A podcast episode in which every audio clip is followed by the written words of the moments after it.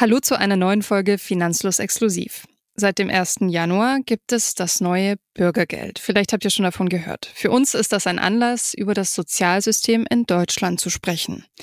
In dieser Folge geben wir euch deshalb einen Überblick darüber, wie Krankenversicherung, Arbeitslosengeld, aber auch Pflege, Wohngeld und viele weitere Angebote eigentlich finanziert werden. Wir erklären, was der Unterschied zwischen Hartz IV und Bürgergeld ist und geben euch einen Überblick über die Ausgaben. Denn natürlich ist dieses Sozialsystem nicht gerade günstig.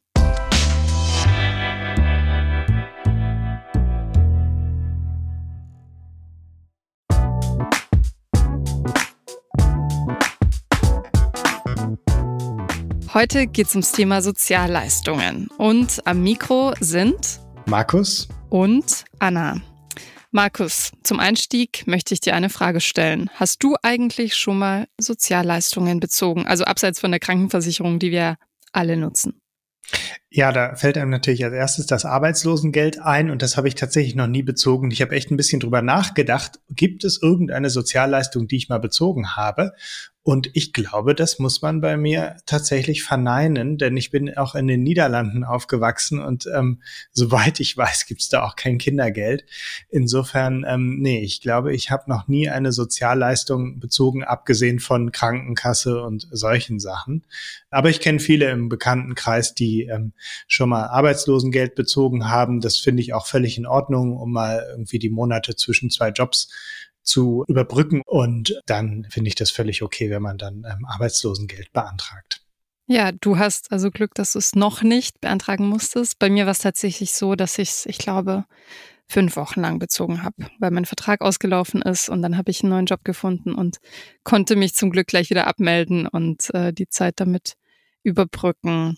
Das ist ja, wie du sagst, ein schönes Netz, das wir da haben, wie ich zumindest finde, im Vergleich zu zum Beispiel den USA, wo das Ganze ganz anders aussieht. Kommen wir dazu, warum es dieses soziale Netz in Deutschland überhaupt gibt und seit wann. Also unser Staat hat sich dazu verpflichtet, Menschen in Not zu helfen. Und man sagt auch Wohlfahrtsstaat dazu. Und dieses soziale Netz gibt es nicht erst seit gestern, das gibt schon seit mehreren hundert Jahren in einer kleineren Form, zum Beispiel die Zünfte und Gilden für bestimmte Berufsgruppen früher. Die haben da die Vorsorge organisiert. Und der Vorläufer der heutigen Sozialversicherung ist wohl die Krankenversicherung. Und die wurde 1883 in Deutschland unter Reichskanzler Otto von Bismarck eingeführt, also im damaligen Deutschen Reich. 1884 folgte dann die Unfallversicherung und 1889 die Rentenversicherung. Das Ganze wurde dann erneuert mit dem Bundessozialhilfegesetz 1961 und in ein einheitliches Sozialhilferecht gegossen, inklusive Arbeitslosenhilfe. Das Einzige, was da jetzt noch fehlt, was wir heute auch haben, ist die Pflegeversicherung. Die kam ziemlich spät. Also erst 1995, was erstaunlich sein mag, denn über die hört man ja heutzutage ganz schön viel, weil sie immer wichtiger wird, so im großen Ganzen. Ja, und dann gab es ähm, 2005 die ähm, Agenda 2010 oder die sogenannten Harz-Reformen, äh, vier an der Zahl. Die wurden nach Peter Harz benannt. Der hat eine Kommission geleitet, die diese Reformen ausarbeiten sollte. Und das vierte Gesetz, das nach Peter Harz benannt worden ist, ist eben das, was man im Volksmund auch Hartz IV nennt. Offiziell heißt es Arbeitslosengeld II. Vor Hartz IV oder vor dem Arbeitslosengeld II gab es von 56 bis 2005 die Arbeitslosenhilfe beziehungsweise Sozialhilfe. Und jetzt wurde das Ganze nochmal reformiert. Seit dem 01.01.2023 gibt es das Bürgergeld, das das Hartz IV, das ja für viele auch ein gewisses Stigma hat, ablösen soll. Ob es den Namen jemals los wird oder ob man es immer Hartz IV nennt, das wird sich zeigen. Erinnert mich so ein bisschen an den Euphemismus der Krankenversicherungskarte und der Gesundheitskarte. Das Bürgergeld ist das neue Hartz IV. Also ein neues Image, ein neuer Klang und, wie wir später auch nochmal beschreiben werden, ein paar Neuerungen zumindest.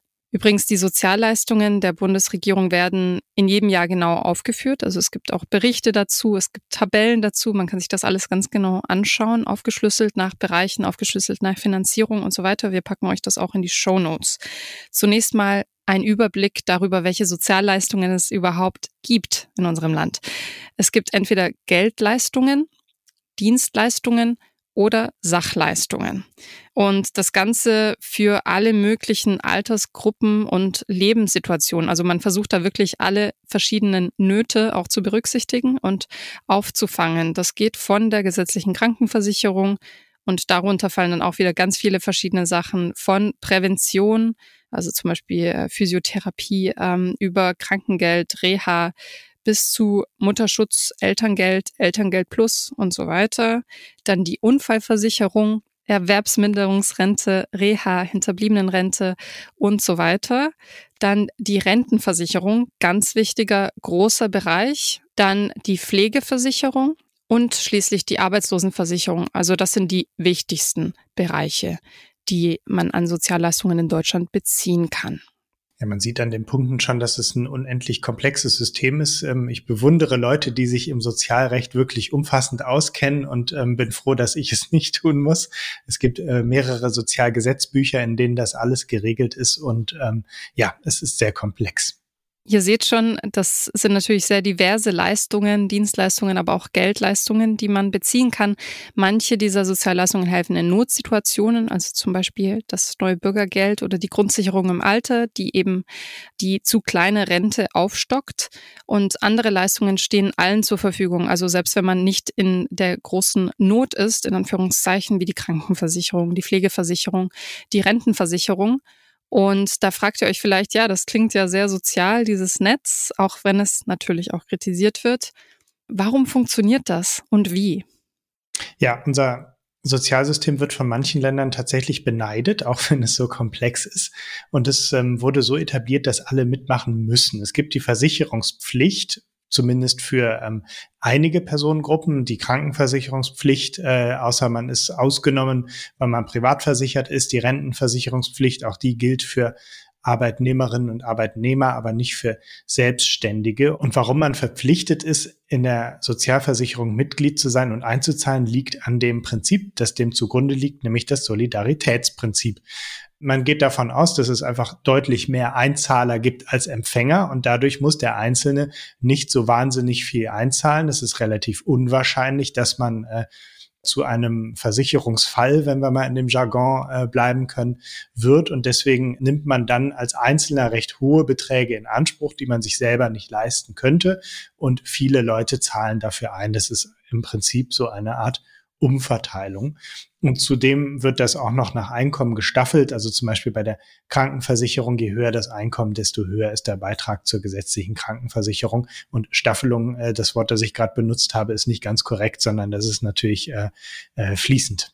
Mit einem Höchstbetrag zum Glück allerdings. Höchst, ja, sogenannte Beitragsbemessungsgrenze. Genau, um im Jargon zu bleiben. Natürlich fußt dieses Solidaritätsprinzip auch auf dem Generationenvertrag. Also gerade bei der Rente sieht man das ganz stark, dass natürlich immer junge Beitragszahler nachkommen sollten, damit diese Rechnung aufgeht. Und genau das bringt ja auch das Problem, dass wir aktuell viel diskutieren in Deutschland, dass wir eine sehr alternde Bevölkerung haben, die auch zum Glück immer älter wird. Das wünscht man sich ja auch, dass man alt wird. Aber es kommen nicht genug junge Beitragszahlende nach. Das heißt, es werden dann so Dinge diskutiert wie Erhöhung des Rentenalters oder früherer Eintritt in die Rentenbeiträge oder vielleicht irgendwann sogar eine Reform dieses Systems. Aber das soll nicht unser Thema heute sein. Außerdem ist ein Prinzip, auf dem unser Sozialsystem fußt, das Subsidiaritätsprinzip. Das heißt, und vielleicht habt ihr das schon mal im privaten Umfeld mitbekommen, jeder ist so lange für sich selbst und sein Umfeld verantwortlich, bis die Möglichkeiten der individuellen Person nicht mehr aus reichen, um die Situation abzudecken. Dann greift der Staat ein, beziehungsweise eben die Solidargemeinschaft. Ein Beispiel dafür, wenn ihr verheiratet seid und eine der Personen arbeitslos wird, dann wird man zu einer Bedarfsgemeinschaft zusammengefasst. Das heißt, wenn das Einkommen insgesamt ausreicht, dann hat man erstmal keinen Anspruch auf Leistungen, sondern nur, wenn eine bestimmte Grenze unterschritten wird.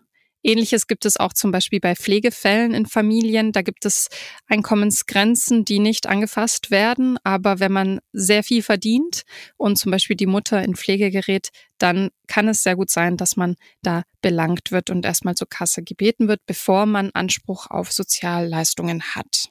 Vielleicht noch eine Präzisierung. Beim Arbeitslosengeld geht es hier um die Grundsicherung beziehungsweise das Bürgergeld. Wenn man einfach nur ähm, gekündigt worden ist und dann innerhalb von dem Jahr ist und das sogenannte ALG 1 bekommt, dann gilt das mit der Bedarfsgemeinschaft erstmal nicht, aber dann später. Ja, genau.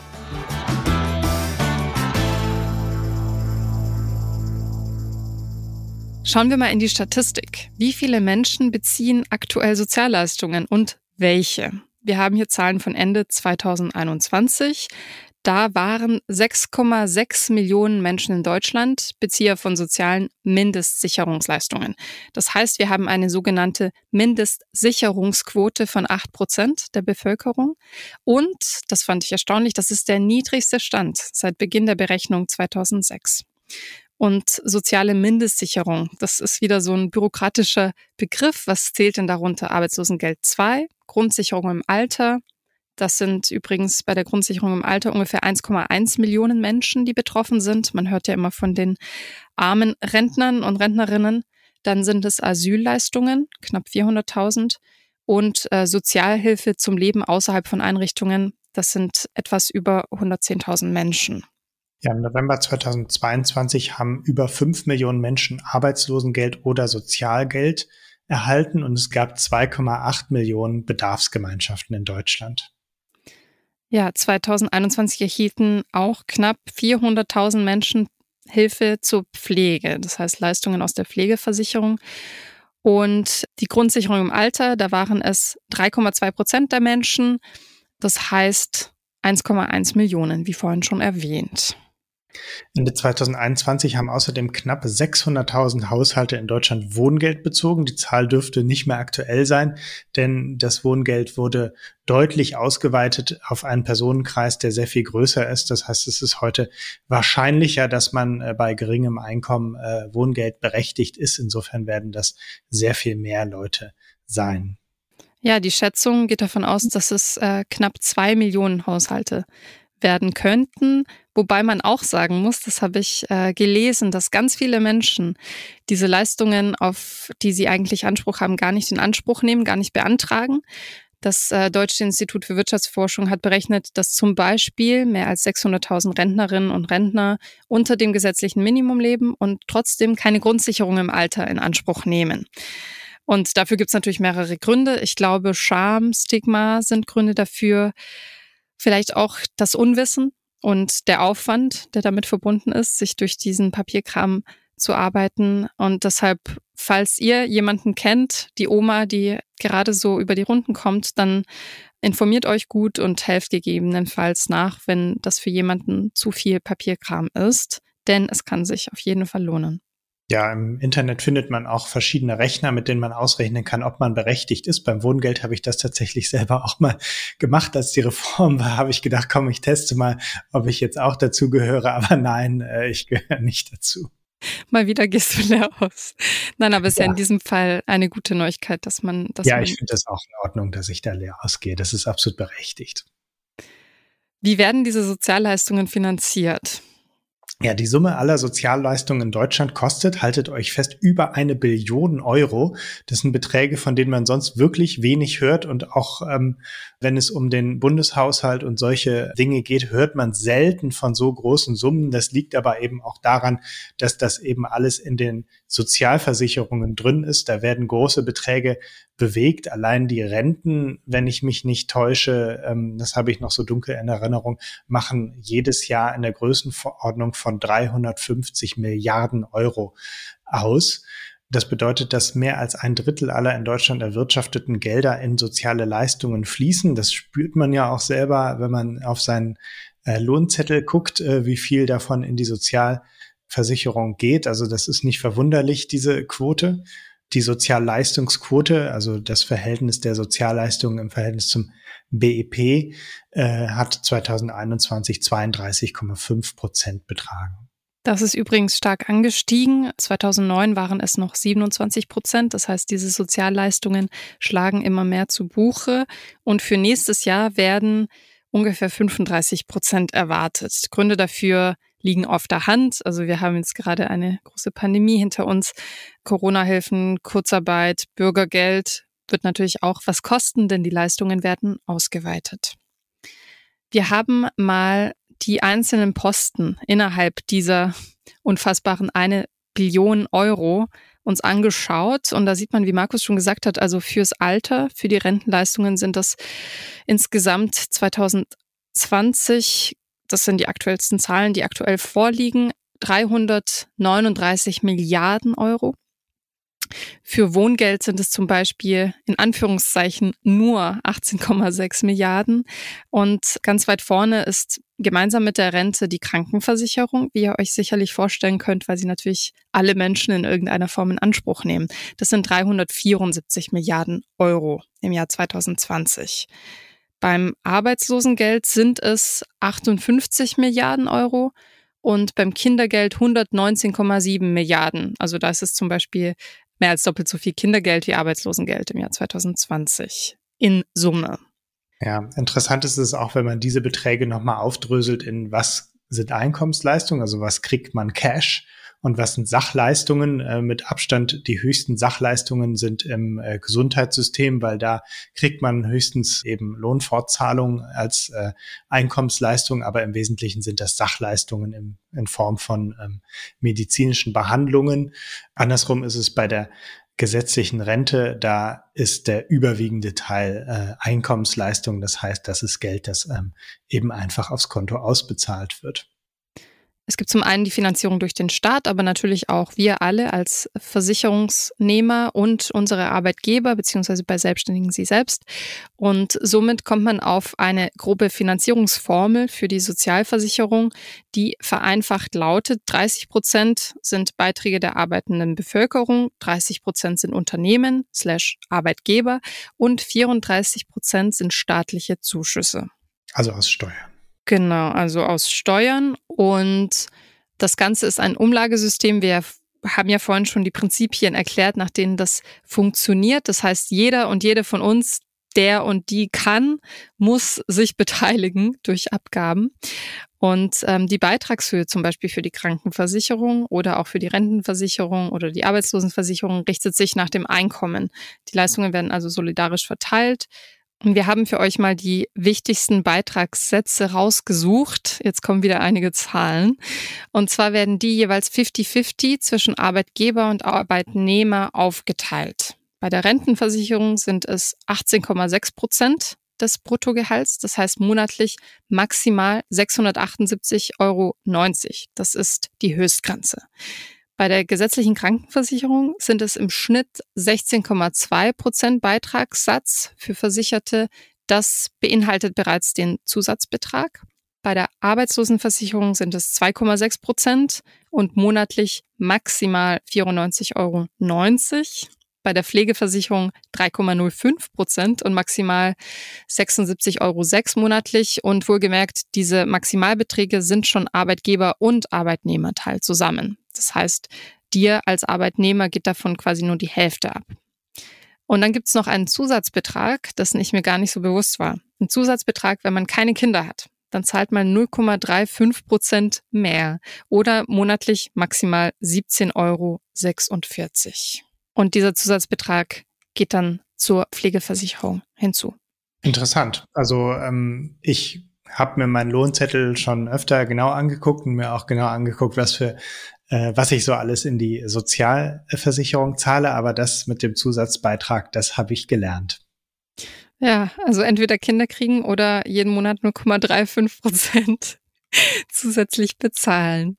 Ja, ich es gibt ja auch. Ein Kind teurer ist als 17,46 Euro im Monat. Ich glaube auch. Wobei es gibt ja auch Rufe danach, ähm, unser soziales System dahin zu reformieren, dass Eltern stärker entlastet werden. Aber das ist wieder ein anderes Thema. Also hier gibt es natürlich auch viel emotionale Diskussionen, die man führen kann.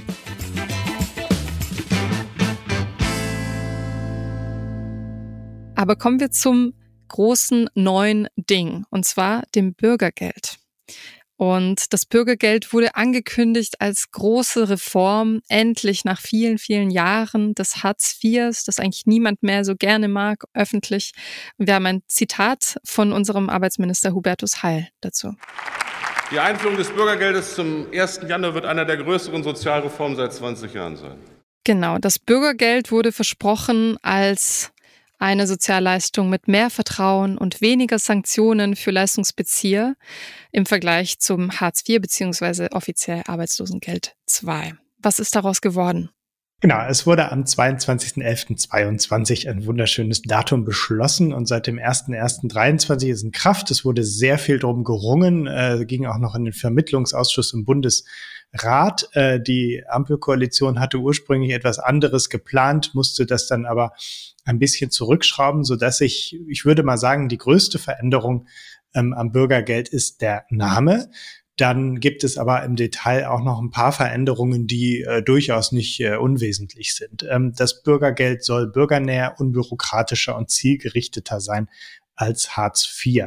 Eine gute Sache, muss ich sagen, ist, dass die Inflation nicht rückwirkend, sondern vorausschauend berücksichtigt wird. Das ist bei vielen politischen ähm, wie soll ich sagen, Zuschüssen oder äh, Tarifen oder ähnlichem so, dass ähm, äh, gerade Freibeträge und sowas ungern an die Inflation angepasst werden, weil ähm, das eben Geld kostet und wenn dann meistens äh, rückwirkend, das bedeutet dann, dass es immer entweder unter- oder überkompensiert wird.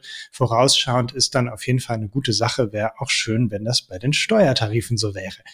Stand 1. Januar 23 erhält ein alleinstehender Erwachsener 502 Euro das sind 53 Euro mehr als bisher. Das ist allerdings der Cash-Anteil, was man sonst noch so ähm, an Leistungen erhält. Darauf gehen wir später ein. Ja, was ich interessant und gut finde, ist, dass das Schonvermögen stark angehoben wurde. Im ersten Jahr, das ist so eine Art Karenzzeit, darf Vermögen erst ab 40.000 Euro angetastet werden. Und von der Ampel geplant waren sogar 60.000 Euro, was dann äh, gekippt ist. Und für jede weitere Person in der Bedarfsgemeinschaft sind es ähm, 15.000 Euro, die nicht angefasst werden dürfen. Und auch die Freibeträge wurden erhöht. Ähm, früher durfte man unter Hartz IV kaum etwas dazu verdienen. Und jetzt ist es so, dass man, wenn man zwischen 520 und 1000 Euro dazu verdient, 30 Prozent davon behalten darf. Und bei Schülern und Studierenden sind es auch 520 Euro. Das ist natürlich auch ähm, ein Anreiz, um wieder zu arbeiten. Denn für viele Menschen war das ja die leidige Diskussion, dass man sagt, na ja, wenn ich arbeiten gehe, wird's mir wieder weggenommen. Ähm, das heißt, äh, dann nehme ich halt das Hartz IV und äh, arbeite in dem Moment nicht. Ja, ein hitzig und emotional diskutiertes Thema äh, beim Hartz IV waren auch die Sanktionen. Die einen sagen, ähm, es ist ein Fördern und Fordern gleichzeitig und deswegen muss man eben auch sich an die Regeln halten. Die anderen sagen, dass das eben unwürdig ist und äh, es eben Leute gibt, die aus irgendwelchen Gründen es nicht schaffen, ihr Leben so organisiert zu kriegen, dass sie immer ähm, zum Amt gehen und ähm, all ihre Pflichten erfüllen. Das wurde jetzt ähm, reformiert und funktioniert in drei Stufen. Bei der ersten Pflichtverletzung bekommt man zehn Prozent weniger Bürgergeld für einen Monat. Bei der zweiten Pflichtverletzung analog 20 Prozent für zwei Monate und bei der dritten Pflichtverletzung 30 Prozent für drei Monate weniger. Die Leistung darf aber außerdem nicht gekürzt werden, wenn es dadurch dann zu einer außergewöhnlichen Härte kommt. Vielleicht erinnert ihr euch daran, ähm, zu Jahresende letztes Jahr gab es Diskussionen dazu, dass es ja dann gar keine Sanktionen mehr gäbe, also als das Ganze noch diskutiert wurde mit dem Bürgergeld. Denn zunächst war der Plan der Ampelkoalition eine Schonfrist oder Vertrauenszeit von sechs Monaten, in der es gar keine Sanktionen gibt. Das ist aber auch vom Tisch gefallen. Der Fokus soll aber mit dem Bürgergeld, und da kommen wir wieder zu der Namensänderung, weniger auf Jobbeschaffung und mehr in Richtung Qualifizierung gehen. Also es soll mehr positiv rangegangen werden. Ähm, wie kann man dem Menschen helfen und nicht einfach der Statistik sozusagen, indem man die Menschen wieder in irgendeinen Job steckt, für den sie vielleicht gar nicht so gut geeignet sind und in dem sie nicht langfristig bleiben können. Das heißt, ähm, es sollen statt Aushilfejobs eher Ausbildungsangebote vermittelt werden und Fortbildungen. Denn auch das sind Sozialleistungen. Es ist ja nicht immer nur das Geld, das ausgezahlt wird, sondern auch ganz viel drumherum. Genau, was man vielleicht an der Stelle auch noch erwähnen kann, neben dem Geld, das man bekommt oder neben der Miete, die einem bezahlt wird, ähm, steckt äh, da auch noch eine gigantische Infrastruktur an Integrationsmaßnahmen drin, um Leute, die ähm, äh, in den Arbeitsmarkt integriert werden müssen, eben wieder zu integrieren durch verschiedene Projekte, durch verschiedene Maßnahmen, durch Fortbildungen und so weiter ähm, auf viele verschiedene ähm, Persönlichkeiten zugeschnitten. Wir haben für euch mal, um das so ein bisschen zu konkretisieren, zwei Rechenbeispiele angestellt, um zu zeigen, was man eigentlich einzahlt und was man rausbekommt. Und natürlich ist das äh, ganz frei gewählt, nur um euch äh, vielleicht äh, an unserer Zielgruppe lebensnah zu zeigen, dass es eine Solidargemeinschaft ist und dass man tatsächlich teilweise auch viel mehr rausbekommt, als man für eine bestimmte Leistung eingezahlt hat. Nehmen wir mal an, Norbert ist arbeitslos geworden und er hat fünf Jahre lang eingezahlt bei einem Bruttogehalt von 4000 Euro. Wir gehen jetzt einfach mal davon aus, er hat fünf Jahre lang keine Gehaltserhöhung bezogen, leider, und ähm, hat konstant gleiche Abgaben geleistet in Prozent. Wie viel hat Norbert also insgesamt eingezahlt in die Arbeitslosenversicherung? Ja, das muss ich jetzt zum Glück nicht im Kopf rechnen, du hast es schon schön aufgeschrieben. 52 Euro pro Monat zahlt er dann in die Arbeitslosenversicherung ein. Das sind 624 Euro pro Jahr, beziehungsweise 3120 Euro in fünf Jahren. Wir merken uns mal die über 3000 Euro, um euch jetzt nicht mit so vielen Zahlen zu erschlagen. Ja, nun ist er arbeitslos und um Anspruch auf Arbeitslosengeld zu erfüllen, muss er zum einen unverschuldet den Job verlieren oder zum Beispiel der Vertrag läuft aus, also durch eine Kündigung hat man nicht sofortigen Anspruch. Dann muss er sich rechtzeitig arbeitslos melden beim Jobcenter und in den 30 Monaten, also zweieinhalb Jahren vor der Arbeitslosigkeit, mindestens zwölf Monate lang in die Arbeitslosenversicherung eingezahlt haben. Das ist ja bei uns gegeben, fünf Jahre. Und für Arbeitslosengeld erhält er jetzt 60 Prozent des Nettogehalts, beziehungsweise wenn er Kinder hätte, 67 Prozent. Das heißt, von 4000 Euro brutto das macht ungefähr 2540 netto, erhält Norbert von nun an 1524 Euro Arbeitslosengeld pro Monat. Jetzt stellen wir mal die freche Rechnung an, ob sich das für ihn gelohnt hat, in Anführungszeichen, diese fünf Jahre, die er eingezahlt hat. Ja, maximal ein Jahr lang kann Norbert jetzt sein Arbeitslosengeld beziehen. Und zwar nur dann, wenn er vorher mindestens zwei Jahre lang eingezahlt hat. Wenn er weniger lang eingezahlt hat, beziehungsweise ein Jahr befristet angestellt war, dann hat er nur sechs Monate lang Anspruch. Übrigens könnt ihr das in unserem Arbeitslosengeldrechner auf unserer Website auch ausrechnen. Dann müsst ihr einfach Arbeitslosengeldrechner oder ALG-Rechner Finanzfluss googeln und dann ähm, könnt ihr das dann nochmal ausrechnen. Bei über 50-Jährigen ähm, gibt es da nochmal Erleichterungen. Da kann man nochmal etwas länger sein Arbeitslosengeld bekommen. Auf bis zu zwei Jahre, wenn man mindestens drei Jahre lang eingezahlt hat, kann sich das dann äh, verlängern.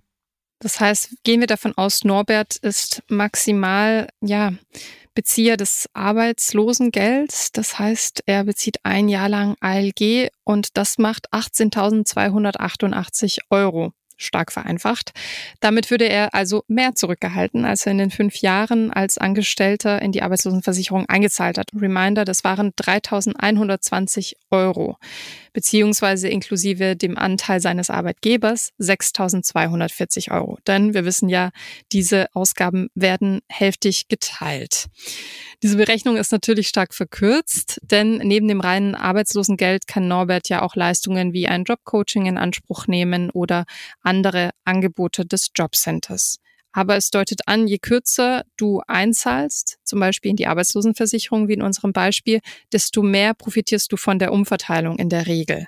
Und je höher das Einkommen, desto größer ist natürlich auch der Anteil daran, die anderen zu finanzieren, wenn man selbst nicht die Leistung in Anspruch nimmt.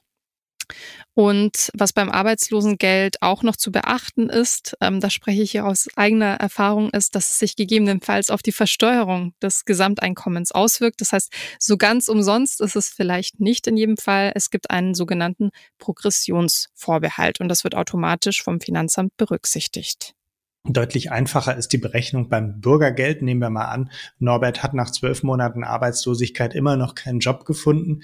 Dann endet sein Arbeitslosengeld und er fällt dann ins sogenannte Bürgergeld. Das dient dazu, das Existenzminimum abzusichern. Er bekäme dann 502 Euro sozusagen Cash äh, aufs Konto ausbezahlt. Das gilt dann, wenn er äh, alleinstehend ist, wenn jetzt Kinder äh, und Partner und so weiter noch dazukommen, dann ändern sich die Beträge. Außerdem wird ihm die Miete inklusive Nebenkosten und Heizkosten bezahlt. Das hängt aber auch sehr davon ab, ob er eine Wohnung hat, die sozusagen zumutbar ist.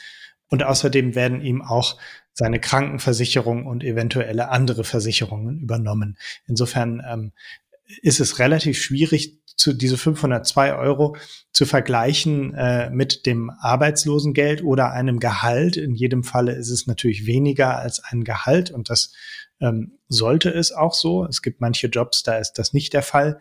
Äh, Stichwort Lohnabstandsgebot.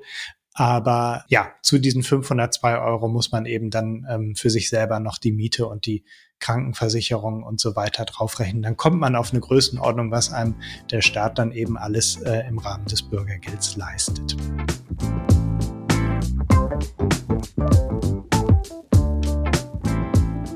Kommen wir zum Fazit. Ja, man hört ja oft auch Klagen darüber, wie viele Steuern wir zahlen und äh, wie teuer dieses soziale Netz in Deutschland eigentlich ist. Aber vielleicht haben wir euch heute ja einen Einblick darin gegeben, wie viele Angebote es eigentlich gibt und euch einen Überblick darüber gegeben, was alles möglich ist an Hilfen, wenn man in eine bestimmte Not gerät. Zu jeder dieser einzelnen Leistungen könnte man eigentlich eine eigene Folge machen. Deshalb haben wir das wirklich versucht, in Kürze zusammenzufassen. Übrigens ähm, lohnt es sich auch, wenn man nicht plant, arbeitslos zu werden, mal grob für sich zu überschlagen, wie viel man denn kriegen könnte an Arbeitslosengeld. Denn das könnte auch beeinflussen, wie viel Notgroschen man braucht. Es ist ja empfohlen, einen Notgroschen zu haben, mit dem man drei Monate auch ohne Gehalt überleben könnte. Wenn man jetzt ähm, beispielsweise einen Notgroschen von drei Netto-Monatsgehältern ähm, auf der hohen Kante hat und das Arbeitslosengeld noch mit einrechnet, dann kann man davon schon deutlich länger leben, zum Beispiel sechs Monate. Ja, ich habe bei dem Thema auch nochmal an unser Video gedacht, in dem es um die Rentenlücke geht. Finde ich auch ein sehr wichtiges Thema, das man als junger Mensch nicht vergessen und wegschieben sollte. Ähm, packen wir euch auch in die Show Notes. Ähm, dann könnt ihr mal den Taschenrechner zücken. Und ja, die Statistiken findet ihr genauso in den Show Notes. Und wir hoffen, ihr habt was dazugelernt. Danke fürs Zuhören. Tschüss. Tschüss.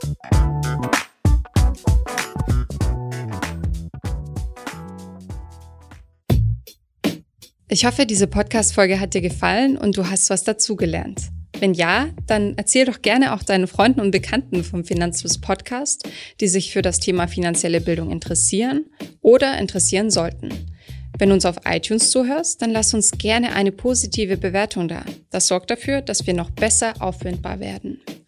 Alle wichtigen Links und Verweise findest du wie immer in den Shownotes zu diesem Podcast. Auf unserer Homepage findest du außerdem eine ausführliche Beschreibung zu jeder Folge. Du findest sie unter finanzfluss.de slash podcast. Vielen Dank fürs Zuhören und bis zum nächsten Mal.